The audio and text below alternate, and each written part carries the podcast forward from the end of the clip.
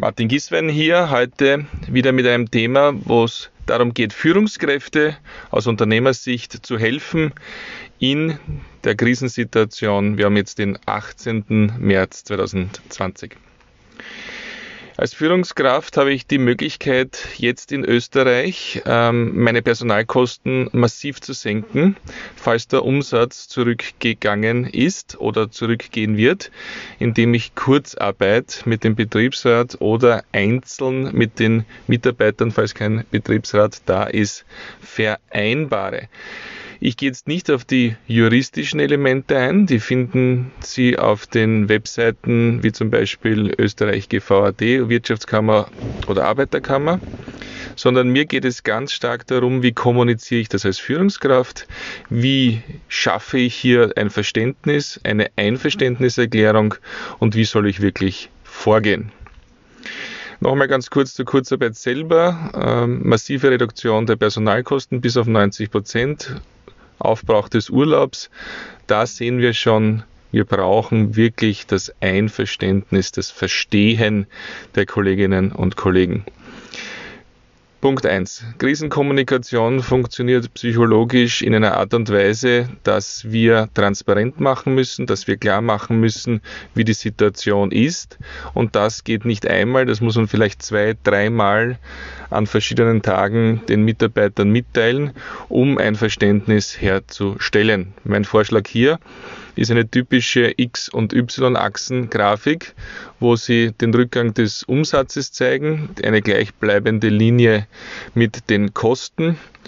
Äh, sollte keine Kurzarbeit zustande kommen, bedeutet das die Konkursgefahr für das Unternehmen. Die Kostenseite, Personalkostenseite kann aber auch für drei plus drei Monate gesenkt werden durch die Kurzarbeitsregelung und somit wird der Bestand des Unternehmens gerettet, bis dann, die Kurve können Sie zeichnen, zu einem gewissen Zeitpunkt der Umsatz wieder hinaufgeht, die Kurzarbeitszeit beendet wird. Solche Grafiken sollen erklären, sollen diskutieren im Mitarbeiterbereich ist ganz wichtig, um eine Bereitschaft, ein Verständnis zu generieren. Der nächste Punkt ist natürlich, dass Sie dann wirklich die Verträge mit dem Betriebsrat oder die Einzelgespräche führen und die Verträge abschließen. So ein Gespräch mit einer Einzelperson passiert bitte als aufgeklärte Führungskraft mit Fragen, wie geht es Ihnen, wie geht es zu Hause, wie sieht es aus, durchaus möglich, dass dieses Einzelgespräch übers Telefon oder online geführt wird. Wie sieht die Situation bei Ihnen aus? Kann ich Ihnen irgendwo helfen? Der nächste Punkt ist, dass ganz klar gemacht wird, dass alle anderen Maßnahmen schon ausgeschöpft sind. Das heißt, Kurzarbeit ist die nächstmögliche, die sinnvollste Maßnahme. Sie können als Führungskraft natürlich darauf hinweisen, dass andere rechtliche Maßnahmen auch möglich wären, wie zum Beispiel Aussetzung des Arbeitsverhältnisses oder Beendigung des Arbeitsverhältnisses. Das wollen sie aber verhindern, weil die Person für ihr Unternehmen wichtig ist. Man mit Kurzarbeit hier die Möglichkeit schafft, dass die Mitarbeiter ein Gehalt bekommen, das aber nicht zur Gänze zu Lasten des Unternehmens geht für eine gewisse Zeit. Was ganz klar ist, ähm, bitte wirklich auf den Zeitpunkt fokussieren, den Sie terminlich jetzt noch nicht sagen können. Aber es geht um den Zeitpunkt, wo die Krise vorbei ist, wo die Umsätze wieder ansteigen. Das Unternehmen baut für die Zukunft vor. Es geht auch um Begriffe wie Wiederaufbau. Denken Sie und teilen Sie Ihre Gedanken mit den Mitarbeitern.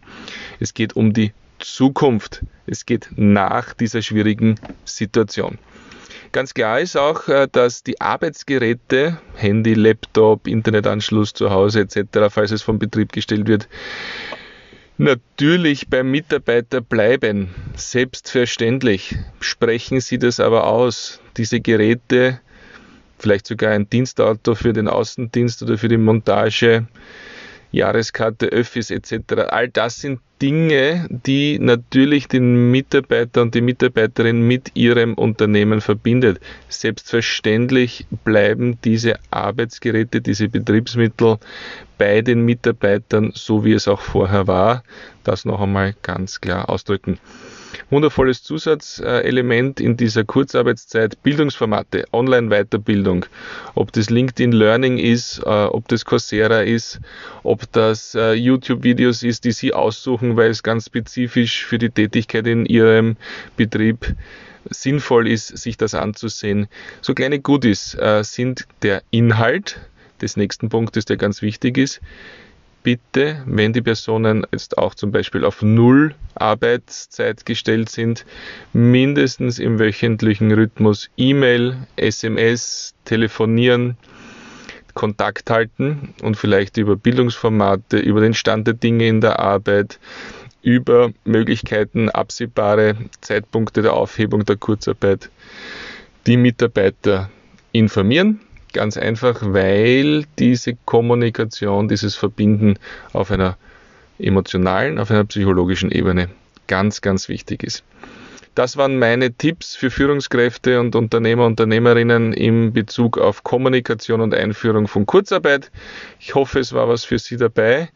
Mehr Unterstützung gerne auf podcast.mg. Das linkt auf meine Webseite martingieswein.com, wo es einfach darum geht, dass ich auch Ihnen zur Verfügung stelle, stehe als Führungskraft, äh, dass Sie kostenlos mit mir eine Online-Session buchen können.